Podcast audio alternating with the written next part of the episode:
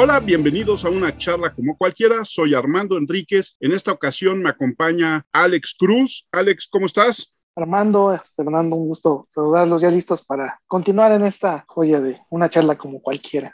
El desaparecido Fernando Mendoza. Fer, ¿cómo estás? Muy bien, muy, muy buenas tardes a todos. Y nuestro querido Dai Gómez. Dai, ¿cómo estás? Bien, profe. Hombre, encontramos a Fer en el locatel. Menos mal, ya se había tardado en aparecer. y esta vez tenemos a un invitado de lujo, Carlos Franco, nadador de aguas abiertas. Carlos, ¿cómo estás? Hola, pues antes que nada, un saludo, buenas noches para todos ustedes. Es un placer para mí acompañarles una charla como cualquiera. Muchas gracias a ti, Carlos. Esto, cuéntanos cómo llegas al nado en aguas abiertas. Bueno, la verdad es que mi pasión por la natación siempre fue desde pequeño. Uno de mis primeros eh, incursiones en el agua fue en el mar, en Cozumel, a mis escasos tres años y medio, cuatro años, por ahí del 79 aproximadamente. Y bueno, pues ahí fueron mis primeras brazaditas y mi primer aprendizaje en la natación. Pero no es hasta los 14 años cuando ya soy miembro de un equipo de delfines en Quintana Roo, donde mi profesor en paz descanse, Javier Jiménez, que fue olímpico el 68, nos metió a una competencia de aguas abiertas en Cozumel precisamente. Y ahí fue mi primera incursión de eh, en el mar ya propiamente en competencia, ¿no? Ya pasan los años me enfoco más a lo que es la natación en alberca y no es sino hasta mis 30 años que vuelvo a formarme en la natación, a volverme entrenador de natación y en especial en aguas abiertas. Y allá inicia mi ciclo como entrenador y como nadador máster en aguas abiertas. Tú eres un verdadero orgullo de la natación en aguas abiertas en México. Primero cuéntanos cuál es la triple corona de la natación abierta. Bueno, la triple corona de la natación en aguas abiertas se llama tres nados emblemáticos en el mundo, que es uno es el Canal de la Mancha, que es cruzar a nado de Inglaterra a Francia, una distancia aproximada de 33 kilómetros y medio si fuera en línea recta. Es un nado que se hace ya sea en la noche o en la mañanita, eventualmente vas a nadar en nocturno. El agua está entre 14 y 16 grados. El otro es darle la vuelta a la isla de Manhattan, es en Nueva York, son 47 kilómetros y medio. Ese nado se hace en la mañana, también son aguas frías entre 16 a 19 grados. Y el otro nado que completa la triple corona es la isla de Catalina, es atravesar la isla Catalina a una playa de Long Beach. Son 34 kilómetros, es en el Pacífico, es en California. Y bueno, igual ahí las temperaturas oscilan entre 16 y 20 grados. Al completar esos tres nados, se denomina la triple corona de aguas abiertas. Y tú tienes dos de esos nados ya completados, ¿no? No, yo ya tengo la triple corona. El 6 de julio de este año crucé la isla Catalina y me hice merecedor. El 14 de septiembre me llegó el certificado de la WOSA, donde me denomina que soy la persona número 245 en el mundo de haber cumplido estas travesías de aguas abiertas. Felicidades. Oye, Carlos, ¿cuál es la mayor complicación más allá de la distancia que tienen estas competencias? Para mí en particular, yo vengo, bueno, yo soy de Yucatán, soy de Mérida, Yucatán. Aquí yo tengo un clima muy cálido y la principal complicación complejidad es poder nadar en lugares que haya frío, que tenga las temperaturas de 14 a 16 grados, ¿no? Aquí yo estoy a 40 grados casi todo el año y no hay dónde entrenar. Para mí eso fue una de las principales paradigmas que rompí para poder nadar en frío. Otras condiciones, pues es nadar la larga distancia, son jornadas agotadoras de entrenamiento, pero bueno, no hay nada que no se pueda realizar si se entrena y se quiere hacer las cosas, ¿no? ¿Cuáles son las distancias de cada una de estos nados de la triple corona? Mira, la de Inglaterra Francia son 33 kilómetros y medio. Si el nadador lo hiciera en línea recta, para mí se completó ese nado en 59 kilómetros por las corrientes que hubieron ese 26 de septiembre que lo nadé. La distancia de Manhattan es una distancia de 47 kilómetros y medio. Ahí no hay mucha variación. Ahí cuando lo nada una persona puedes tener una desviación de más o menos un kilómetro porque tengas algún tipo de distracción. Y en Catalina es una distancia de 34 kilómetros. Yo nadé en 34 kilómetros, 250 metros, así que no fue mucha la desviación que tuve en el nado si fuera una línea recta, ¿no? Pero son distancias 33 eh, y medio uno, 47 y medio Manhattan y 34 kilómetros la isla Catalina, California. ¿Tuviste que trasladarte hacia un lugar en especial para poder entrenar? Y si sí, ¿hacia dónde? Sí, bueno, durante estos seis años sí viajé. Viajé principalmente a California, a Orange County. Tengo un amigo allá que se llama Sergio Ávila. Él me dio posada varias ocasiones en su casa y ahí pude nadar en el Pacífico a bajas temperaturas, a 13, 14, 16 grados, que necesitaba. Ahí fue uno de los principales lugares. Aquí en México me fui a una presa en Siragüen, en Michoacán. De ahí tuvimos oportunidad de nadar a 17 grados y la otra por Perote y Puebla. Hay una presa que se llama El Chichica. Ahí fuimos a entrenar también. Y digo fuimos porque fue parte de mi equipo de trabajo ahí que me acompañó para que yo hiciera estos nados. Y cuando fui a Inglaterra, procuré irme tres semanas de anticipación para aclimatarme al frío y a nadar ahí. Y principalmente aquí en su casa en Mérida, en una tina, un patrocinador de una fábrica de hielos que se llama Hielos Motul en Yucatán me proporciona una marqueta de hielo cada semana y me metía a una tina estático para yo entrenar esas bajas temperaturas, emulando, simulando que estuviera nadando allá, ¿no? Eso fue parte de todo mi entrenamiento en aguas frías. Vemos ahora que acaban de pasar los Juegos Olímpicos y demás, pues vemos el tipo de brazada que es pues lo normal que vemos, crawl y demás cosas, ¿no? Que se ven en la natación normalmente. ¿Cómo cambia la brazada en el mar? ¿Cómo es atacar el mar de una manera diferente, ¿no? Porque sin duda no es entrar a una alberca y aquí pues es al, al rey azul, ¿no? Bueno, la verdad, nadar en aguas abiertas, la base es la natación en una alberca, ¿no? Ya que te metes a la naturaleza, lo que tenemos que hacer es fluir con la naturaleza. Por más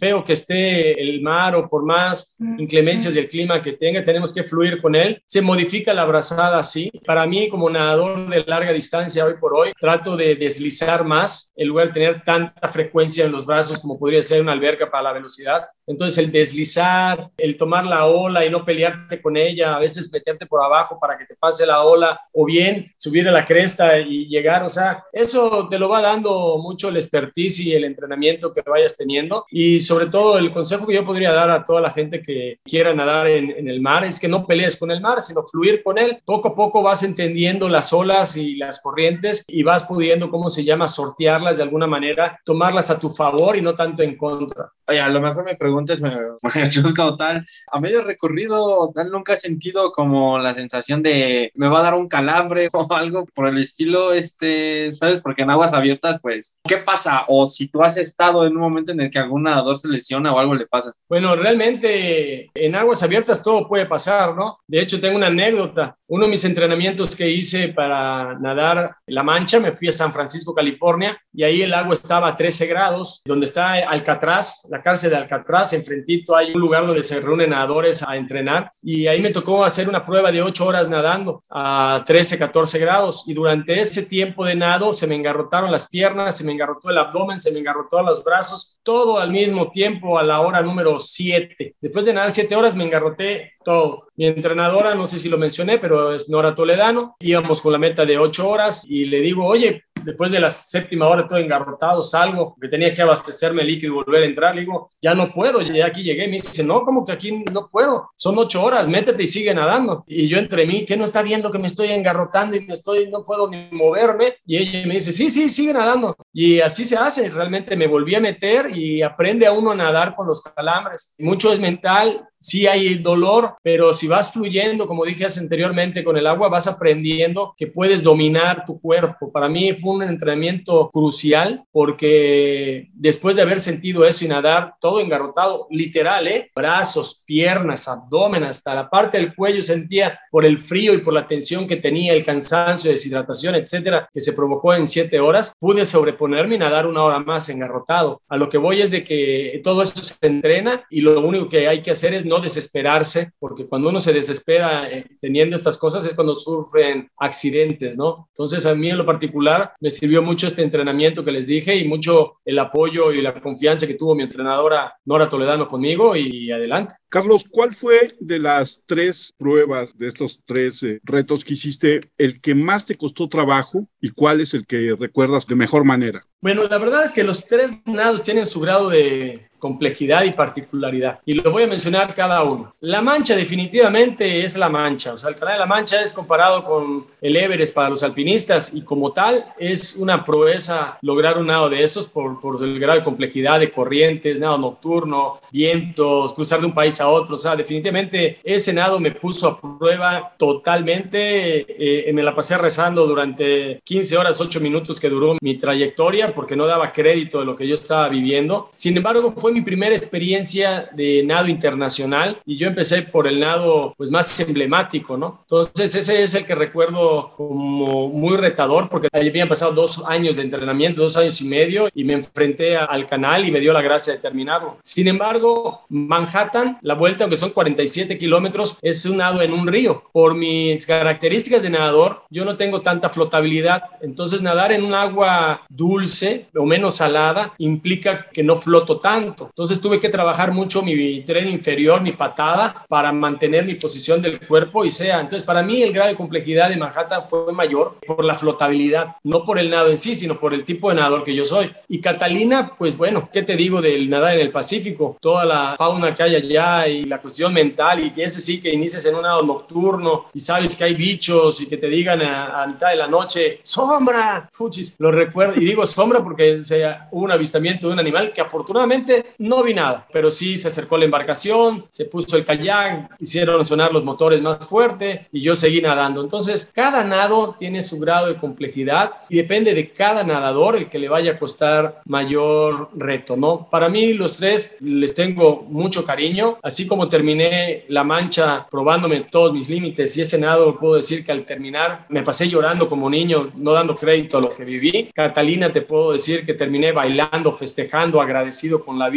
Fue un nado que me acompañó, como siempre, mi esposa Abigail, mi entrenadora Nora Toledano, un amigo que se llama Sergio Ávila, que me estuvo papachando durante todo el tiempo de los entrenamientos. Es el amigo que te digo que vive en California. Y bueno, compartirlos con ellos es una experiencia padrísima para mí, el de Catalina. Entonces, cada uno de esos nados tiene un gran significado para esta triple corona de Carlos Franco. Hacer estos cruces o estos nados, como tú decías, en algunos casos te puedes enfrentar a la existencia de fauna. Y si nadas en la noche, me imagino que todavía más, ¿no? Y también, ¿cómo vas evitando el tráfico marítimo de estos lugares? Bueno, la primera parte o la primera pregunta respecto a los animales o la fauna, pues bueno, ahí no puedes evitar nada, ¿no? Ahí tú estás eh, llegando a un ambiente donde ellos tienen su hábitat, como bien se menciona, ¿no? Entonces ahí tú estás nadando, estás fluyendo y si hay algún bicho, pues tú ignoras y sigues nadando. En lo personal me ha tocado nadar con leones marinos, con focas, a unos metros, delfines. Digo, eso no perjudicar en ningún momento tu nado, ¿no? Eh, si te refieres a algún tiburón o algo, en lo particular cuando nadé Catalina, que sabía que ahí habían tiburones y que allá es su hábitat natural, yo llevé un sensor que se llama Sharpfield que emite una señal para que los tiburones no se puedan acercar a más de 5 metros de distancia. No quiere decir que no se no vayan a ver, ¿verdad? Es que no se van a acercar a la embarcación. Sin embargo, te comento, en algún momento en la embarcación, en medio de la noche, gritó Shadow y se presume que hubo. Por lo menos no se acercó a más de 5 metros, ¿no? Pero allá están. Entonces, eso no lo puedes evitar. Yo creo que cuando uno hace todos estos tipos de travesías, no pensamos en el animal, sabemos que no somos dentro de su cadena alimenticia y nos enfocamos a hacer lo que vamos a hacer, que es nadar. Y la otra parte que dijiste del tráfico marítimo, pues bueno, allá la embarcación que te va guiando es la que va trazando la ruta y el kayakista va siguiendo la embarcación de tal manera que tú vas siguiendo. Todo es por radios. En el canal de la Mancha, en teoría, los capitanes de la embarcación se comunican con las embarcaciones más grandes para decirles, yo estoy llevando un nadador a tal parte. Hay permisos marítimos que se tienen que tramitar para poder cruzar el canal. Entonces, en teoría, las embarcaciones que cruzan el canal deben de ceder el paso al nadador o cambiar o desviar. Eso en la práctica te puedo decir que a mí no me pasó. Había un barco, creo que fue coreano o japonés, que le estaban diciendo en la radio, tenemos un nadador y estamos a tantas coordenadas de ti, desvía la ruta. Y él dijo, pues ustedes hagan lo que tengan que hacer, yo no voy a parar. Entonces, a mí me tuvieron que desviar durante media hora para que pasara la embarcación. Y eso para un nadador es tremendo, ¿no? O sea, una media hora que te haga nadar algo así, no nada más es el cansancio físico, sino que puede cambiar las corrientes que te tenías propuestas, etcétera, ¿no? Y bueno, eso fue en La Mancha, en Catalina, pues la misma circunstancia,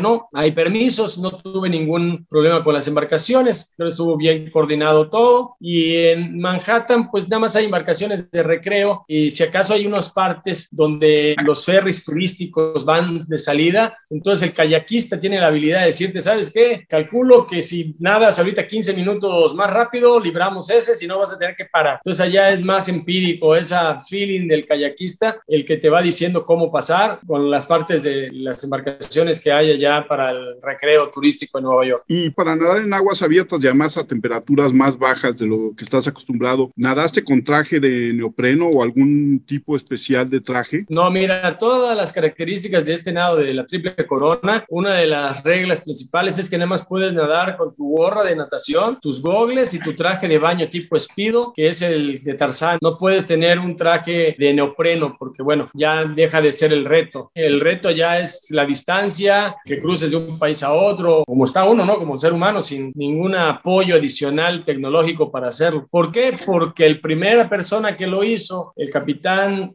eh, ah, no me acuerdo el nombre de este señor, lo hizo de esa manera en 1895, pues así es la regla. Sí, así lo hicieron la primera vez y si quieres igualar lo que hizo esa persona, tienes que nadarlo con las mismas características. ¿Cómo creaste tú tu credibilidad para que te apoyaran? Porque sin duda, solo ni por que más quieras, ¿no? ¿Cómo fue pararte y decirte, crean en mí, crean en este proyecto, soy un atleta, como todos los atletas que hay en este país, y para que me apoyen y me den ese respaldo? Porque sin duda alguna, pues hemos visto mil y una calamidades que se hacen en el deporte en México. ¿Cómo fue para ti que te dieran ese apoyo, no? Bueno, Alejandro, la verdad es de que una de las primeras preguntas que me hicieron es, ¿qué fue lo más difícil de los retos que hiciste? Y definitivamente no lo quise mencionar de esa manera porque digo, el recurso económico como sea, de alguna u otra manera va a salir si tienes un sueño y no creo que sea la limitante para realizarlo. Sin embargo, que crean en ti es lo más difícil. Yo cuando empecé a hacer estos nados, no había hecho ningún nado internacional. Yo era un deportista local con un sueño muy grande y una aspiración enorme por trascender en mi deporte y demostrar que sí podemos hacer las cosas aquí en el sureste de México. Entonces toqué muchas puertas, muchas, muchas puertas y créeme que la primera vez se cerraron la mayoría. Tuve apoyo de autoridades, sí, tuve apoyo de iniciativa privada, sí, pero realmente mi primer evento, el nado, lo realicé en un 70% con recursos propios, que la verdad fue un sacrificio muy grande familiar, pero bueno, a mis 43 años para 44 que lo cumplí, dije, quiero hacer algo por mi persona, por demostrar a mi familia y a mis hijas que su padre a esa edad que yo me sentía viejo a los 43 años podía trazarse metas tan ambiciosas y demostrar que con disciplina, amor, pasión y determinación lo podría lograr. Eso es lo que yo invertí en mi persona para darles un ejemplo a mis hijas, ¿no? Y bueno, y después me puse a tocar puertas. Digo, no muchas abrieron, las autoridades apoyaron en la medida de las posibilidades o presupuestos que tienen designados para el deporte, que eventualmente el deporte en México no es muy reconocido ni apoyado. Eso no es que yo lo diga, sino eso lo vemos todos los días. Si no, vamos a ver la mañanera de AMLO que dijo que hubo un recorte a la CONADE de más del 40% del recurso. Así que digo, eso nada más tienen que ver las noticias, ¿no? Y bueno, yo fui por mi parte construyendo esa credibilidad. Cuando termino la mancha, me pongo la meta de Manhattan y vuelvo a tocar puertas. Allá más que nada la iniciativa privada fue la que me empezó a apoyar un poco más para poder llegar a esa, ¿no? Y hoy por hoy te puedo comentar que Catalina, después de una pandemia del 2020 que estaba programado hacerlo, en la cual me quedé sin trabajo más de ocho meses, sin recibir un ingreso, yo quiero agradecer a toda mi comunidad y la sociedad yucateca que me apoyó, porque así le llamo el nado de Catalina, que me ha dejado muchas satisfacciones, que fue la suma de voluntades la que me hizo llegar allá, la iniciativa privada, la Casa Dorada de los Cabos, Hotel Maya Tulipanes, Hotel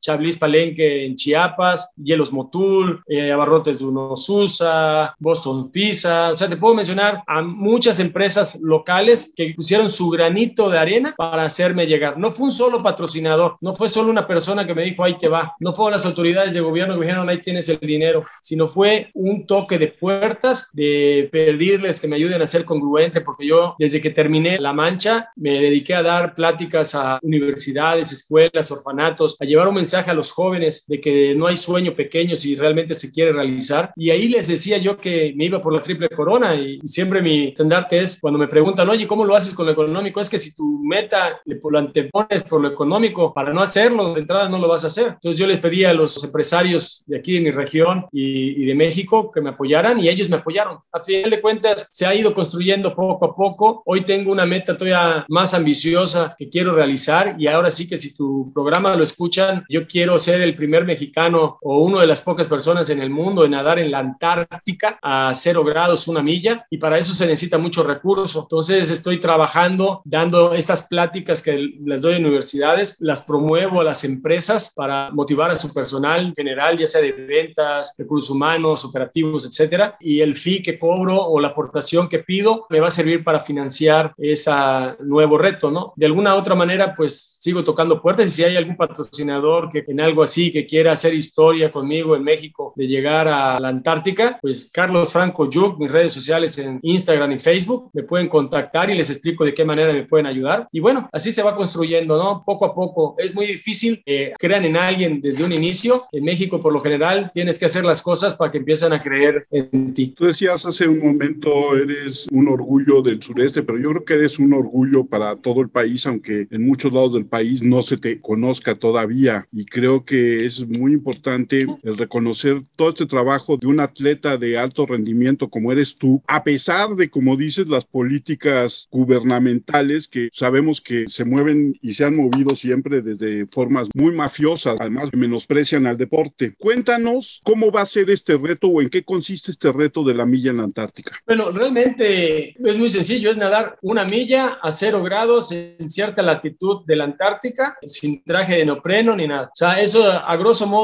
es el reto. Se escucha muy rápido, una milla, 1600 metros, a cero grados, pero aquí la condición es cero grados. Cero grados y además, eh, vamos, con las condiciones normales de nado de cualquier parte. Sí, no, no, pero el cuerpo, el ser humano no está, uno, el ser humano no está diseñado para nada, lo hemos enseñado a nada. El ser humano no está diseñado para meterse a bajas temperaturas. Tenemos una temperatura corporal de 36 grados y medio y lo vas a meter a cero grados, no estamos diseñados para eso. Entonces, aquí mi intención de hacerlo es romper paradigmas, de decir que sí lo podemos hacer. Para mí, en el sureste, vuelvo a mencionar, yo soy de clima cálido y considero que hay muy poca geografía de, de los contados con la mano que lo haga y es romper una barrera mental y decir, oye, si yo lo puedo hacer, cualquier cosa, no nada más se habla de natación, si un ser humano puede romper esa barrera mental, lo puedes hacer tú, Alejandro, tú, Fernando, cualquier individuo. Entonces, mi intención es esa, eso es lo que me mueve para realizar este nado en la Antártica, el demostrarnos que el ser humano es el que se pone las limitantes en la mente. También me interesa crear conciencia de que estamos acabando con nuestros recursos naturales. Ya la Antártica ya no es lo que era hace 50 años, se han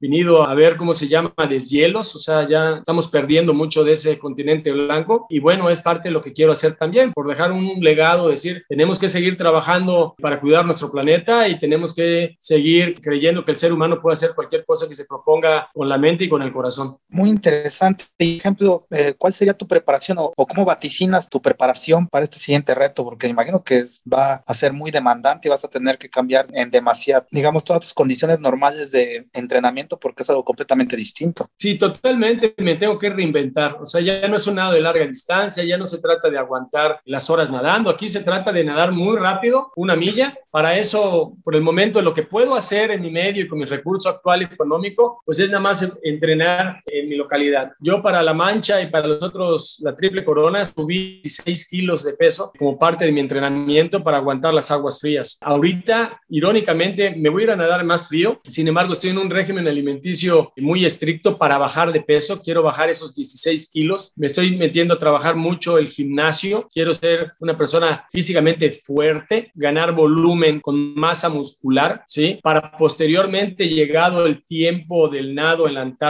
Toda esa masa muscular que gane con el físico o con los fierros que yo le digo con las pesas, lo vuelva liposo y pueda aguantar el frío, ¿no? Es parte de mi estrategia, formarme fuerte, aumentar mi ritmo y mi velocidad de nado en una alberca, o sea, antes nadaba fondos, ahorita quiero nadar velocidad, quiero ver si puedo lograr esa milla en 22 minutos, 25 minutos, o sea, menor tiempo posible. Entonces tengo que lograrlo primero en una condición de alberca normal y después lo trataré de trasladar a, a lo que es el frío. Y ya pensando en lo frío, ya mis tinas de hielo aquí no van a ser suficientes. Voy a tener que hacer campamentos en lugares de agua gélida, llámese Canadá, llámese Argentina, llámese Europa. ¿Me explico? Para eso necesito mucho recurso, por eso necesito patrocinadores, porque bueno, no hay bolsillo que aguante estar viajando al extranjero a cada rato, ¿no? Y no puedo pretender nadar a cero grados si lo menos que he nadado ahorita en el mar es a 13. Tengo que buscar un campamento de agua fría que tenga 10 y después buscar un campamento que tenga 8 y después hacer otro campamento que tenga 7, 5, 4, hasta que logre llegar a una temperatura del cero y empezar a nadar 50 metros, 100 metros, 200 y ir subiendo. Se tiene que construir este sueño, se tiene que construir este proyecto y poco a poco lo voy a ir realizando. No tengo fecha para irme a la Antártica, puesto que no he empezado a entrenar, tengo que probarme, tengo que ver también, o sea, digo que los límites los tenemos en la mente, pero también hay que escuchar a nuestro cuerpo. Quiero ver cómo reacciona mi cuerpo poco a poco y si me lo permite Dios, si me lo permite mi físico y me lo permite mi mente, lo voy a estar realizando en los años venideros. Y platícanos, ¿cuáles son las playas ideales para a quienes le gustaría empezar en aguas abiertas? O, yo sé que hay mar por todos lados, pero unos son más agresivos que otros y así, ¿no? Yo lo que le voy a decir, ¿cuál es la playa correcta, la que te quede más cerca? Digo, México, como bien dices, tenemos un litoral padrísimo, hay muchas playas desde California, Acapulco, el Caribe, o sea, tenemos mar por todos lados y en cada entidad habrá su playa que sea la que tenga olas muy grandes, como la que tenga su bahía calmada donde puedas empezar a entrenar. Yo lo que les recomiendo a la gente que va a incursionar en aguas abiertas es primero que nadie viene en una alberca, ¿sí? que aprendan a nadar con técnica en una alberca. Ya que domino minado en una alberca, me siento bien, cómodo nadando, me meto al mar. Y lo primero que vas a hacer en el mar es trabajar la confianza en el medio acuático en el mar. ¿Me explico? Antes de pensar en hacer una travesía, tengo que vivir sensaciones, tengo que probarme de que el mar, a mucha gente el mar le intimida por esa inmensidad. Cuando tú estás nadando una travesía, te das cuenta que eres una cosa así de diminuta con un universo tan grande. O sea, eres insignificante y estás vulnerable. Y eso la mente, la verdad es de que eh, hasta cuando entras al mar, aunque estés en la orillita, a mucha gente le puede. Entonces tienes que trabajarlo y de alguna manera enamorarte de lo que vas a hacer y enamorarte de la naturaleza y lo vas a lograr, ¿no? Sí que no hay una playa que yo pueda decir que sea mejor que otra, sino la que tengas a tu alcance es la que vas a disfrutar. En lo particular, pues yo estoy aquí en Mérida y tengo Quintana Roo, el Caribe precioso, pues yo promuevo el Caribe, pero si tengo oportunidad de nadar en Los Cabos, te digo, el mar de Los Cabos está delicioso, pero si me invitas a Acapulco, te voy a decir que Acapulco, y si me invitas a, a Oaxaca, pues te voy a decir, vámonos a Cipolite, así que vamos a, a nadar allá en cualquier océano, ¿no? Bueno, pero por ejemplo, Carlos, ahí el mar del Caribe es más cálido que el de Baja California, ¿no? Ahí sí, cuando te vas a preparar, te vas a un mar frío, por ejemplo, en este caso de la Antártida. Bueno, es que aquí en México, definitivamente, si pienso en la Antártica, no tengo ningún lugar donde entrenar en México. Digo,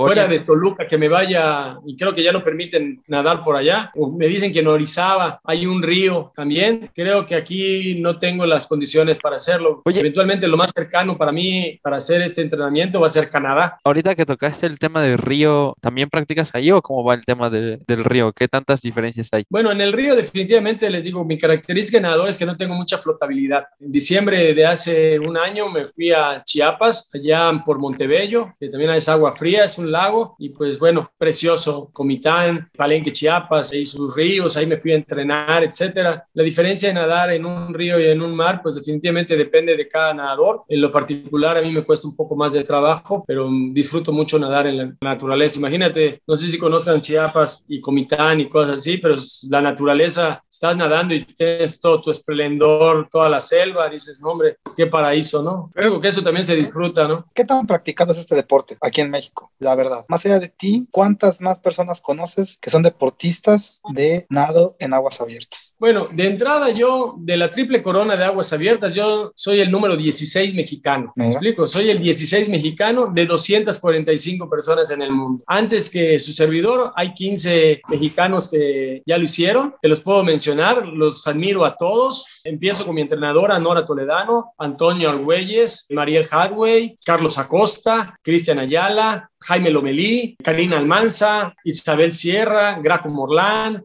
La verdad es que no quiero, me faltan dedos, ¿no? Ya me faltan menos, pero Fernando Montera, Estefi Gómez. Te puedo decir, hay mucho mexicano, son 16 que ya lo hicieron y estoy seguro que viene una camada que lo va a realizar. En México hay mucho auge de aguas abiertas. En los últimos años se ha destapado esta disciplina La verdad es que tenemos grandes ejemplos como los primeros tres que les mencioné. Para mí son gente que admiro y bueno, los estamos, si no siguiendo, estamos buscando nuestra historia personal, haciendo nuestros nados y así como yo lo he hecho, hay gente que, perdona, modestia aparte, que me ha admirado y ha seguido mi trayectoria y le estoy motivando para que ellos lo sigan haciendo. Y de eso se trata. Realmente yo creo que el mexicano, fuera de lo que decían del cangrejito que nos jala hacia abajo, yo creo que la comunidad de aguas abiertas que lo han hecho son cangrejitos que suben y que suman para que la gente siga y lo vaya realizando. Para que en un país como México seamos 16 personas de 245 personas en el mundo, pues Hombre, quiere decir que en México hay mucha calidad de natación y hay muchos nadadores que lo pueden realizar si se lo ponen en la mente. En ese sentido, en el país, ¿hay algunos cruces que empiecen a volverse como clásicos dentro de ustedes, los nadadores de aguas abiertas en México? Yo, yo soy un promotor y admiro mucho a Dulce Belmar también y a Don Nico, que son los que organizan la prueba reina del reto Acapulco, ¿sí? que hacen 11 kilómetros y 22 kilómetros. Yo digo que el nadador que quiere nadar aguas abiertas internacionales tiene que pasar a nadar esos 22 kilómetros en ese lugar, ¿no? Ya están haciendo más eventos, pero para mí es la más emblemática. Ahorita hay otro que están haciendo en Los Cabos, un nado de larga distancia, Aquarium creo que se llama, también es una buena opción. En lo personal yo tengo un lema en Yucatán que se llama Uniendo Puertos y estoy promoviendo en los litorales de mi estado. Yo hice entrenamientos de larga distancia en los puertos yucatecos, hay uno que se llama Telchac y otro que se llama Progreso, son 35 kilómetros. Fue mi primera incursión en nadar 35 kilómetros continuos, entonces uniendo puertos. Espero que algún día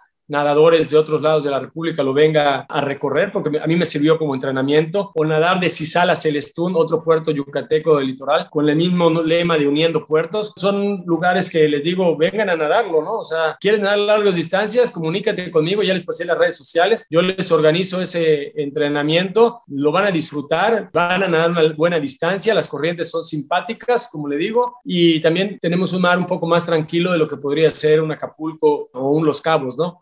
Todos son, se pueden hacer, pero los eventos son los que te mencioné anteriormente. Y también promuevo mucho el cruce de Cancún Isla Mujeres, que es uno para los que están empezando, es padrísimo ese evento, otros son 10 kilómetros y creo que vas empezando de poquito a poquito, ¿no? Yo diría que empieza con el reto de grado y complejidad, empieza por el Cancún e Isla, bueno, empiezo con Puerto Morelos, hay un circuito en Puerto Morelos que la corriente está padrísima, la ruta del arrecife, ven a nadar ese, tus 7 kilómetros, después te vas a Cancún Isla, 10 kilómetros, después puedes irte a Los Cabos a nadar 14 y después te vas a Acapulco a nadar 22 y cierras con broche de oro en Yucatán conmigo a nadar cualquiera de 35 o 30 kilómetros. Y en ese sentido está padre la formación que haces de nadadores. ¿Cuál es la edad clave para empezar a nadar en aguas abiertas? Es como el maratón en tierra que es mejor ya ser una persona que no es un joven. Vamos a partir que una persona ya madura, ya su corazón ya está trabajado y son más resistentes más que rápidos. O sea, trabajas mucho la resistencia. Comparar la carrera pedestre con la natación no es lo mismo, porque la natación es mucha técnica. Tú puedes hacer un maratón y si te cansas caminas y no pasa nada, pero tú no vas a hacer un maratón de aguas abiertas, te cansas y te ahogas. ¿Estás de acuerdo? La edad primordial, yo digo que los niños deben empezar a aprender a nadar, primero que nada como seguro de vida, ¿sí? Y después llevarlos a aguas abiertas. Pero si eres adulto y empezaste a nadar tarde, pues es cuestión de lo que tengas en la mente y lo que quieras. No es que se te vaya a ser más fácil o más difícil. ¿Me explico? Entrénalo y lo vas a lograr. Lo que aprendes de niño siempre va a ser más fácil, sobre todo en la natación sobre todo porque mucha gente cuando no sabe nadar de adulto, no sabe nadar porque le dio miedo el agua. Entonces, ¿en qué momento se te va a quitar el miedo? Depende de cada individuo. Ya estás en el mar, vas ahí, solamente vas con tu equipo y nada más. La alimentación, ¿cómo es? Antes y después. Eso se llama mucho la atención porque sin duda terminas exhausto, digo. Al final de cuentas, nadar en una alberca terminas cansado, ahora me imagino. Más en el mar, ¿cómo se va dando la alimentación? Bueno, la alimentación es durante la travesía. En lo personal, yo tomo puros líquidos con preparados de geles, con cuestiones hidratantes, electrolitos, aminoácidos o un polvo que tiene proteínas, ¿sí? Entonces, eso es lo que voy tomando. Son puros preparados, cada 30 minutos o 45 minutos me echo una ánfora de 200, 300 mililitros para que me dé energía durante todo lo largo. Eh, antes del nado, pues te empiezo a hacer unos días antes, una semana antes, me empiezo a nutrir de mucho carbohidrato sano, o sea, mucha pasta, pocas grasas. ¿Para qué? Para almacenar. Pero ese almacenaje, te digo, al subir 16 kilos de peso, toda esa grasa que he acumulado, pues me está sirviendo, ¿no? Nada más una semana antes empiezo a comer cosas que me den más carbohidratos y empiezo a tomar sueritos para hidratarme. Y cuando terminas, lo que pudiera pensar que cualquiera que termina una travesía de estas empiezas a comer o te quieres comer el mundo después de nadar 12 horas o 15 horas, créeme que no. En lo particular terminas muy reseco de la garganta por el frío, por la sal, escoras toda la lengua, estás, no sé qué tan, tan qué público tengamos ahorita en los que nos van a escuchar y espero no se oiga mal, pero terminas dado en la madre y bueno, lo que quieres es posiblemente tomar mucho, hidratarte más o estás asqueado, no quieres comer. Yo después de cada nado, por lo menos lo que fue del canal de La Mancha y de Catalina, eh, comí muy poco, no vine a comer hasta el segundo día. Cuando terminé eh, Manhattan, que era agua dulce, ahí sí, ahí te puedo decir que terminé y terminé con mucha hambre y me fui a Nueva York irónicamente a comer un burrito mexicano, pero sí, burrito enorme y ahí sí me puse a comer. Depende de dónde nades. Para mí en los del canal de La Mancha y Catalina no me dio hambre. Carlos, no nos resta más que agradecerte el haber aceptado la invitación, el habernos abierto los ojos en el deporte que practicas, que sin duda, como tú dices, hay muchos mexicanos practicándolo y haciendo cosas en este deporte. Y yo te pediría que nos repitas tus redes sociales para que la gente pueda contactarte Ojalá y haya patrocinadores. Claro que sí. Mis redes sociales en Facebook como en Instagram es Carlos Franco Yuc. Y tengo una página web que es www.carlosfranco.com.mx para que vean los retos que ya se hicieron y los que están por hacerse. Y les invito a todos a seguirme en mis redes sociales. Les agradezco la atención por esta entrevista. A, a tu auditorio, pues gracias por escucharme. Espero que sea de su agrado y estoy a sus órdenes para lo que venga en un futuro. Alex, tus redes sociales. Sí, mi Twitter es arroba 512-Alex. Fernando. En Twitter, Fer-Mendoza G y en Instagram como Fer-Meng, M-E-N-G. De ahí tus redes sociales. Arroba de GS25 en todas partes, profe. Yo soy Armando Enríquez, a mí me encuentran en Twitter como arroba cernícalo y el Twitter del programa es arroba charlacualquier1. Nuestro correo es charlapodcast1 arroba gmail.com. Carlos, muchísimas gracias. Esperamos poder volver a platicar contigo en un futuro, que nos cuentes no solamente del reto de la Antártica, sino de otros retos que sabemos que tienes porque los vimos en tu página de internet y ya no pudimos hablar de ellos, como el cruce del estrecho de Gibraltar. Muchas gracias y esperamos platicar contigo de nuevo en otra ocasión. Muy amables, buenas noches y un saludo por allá.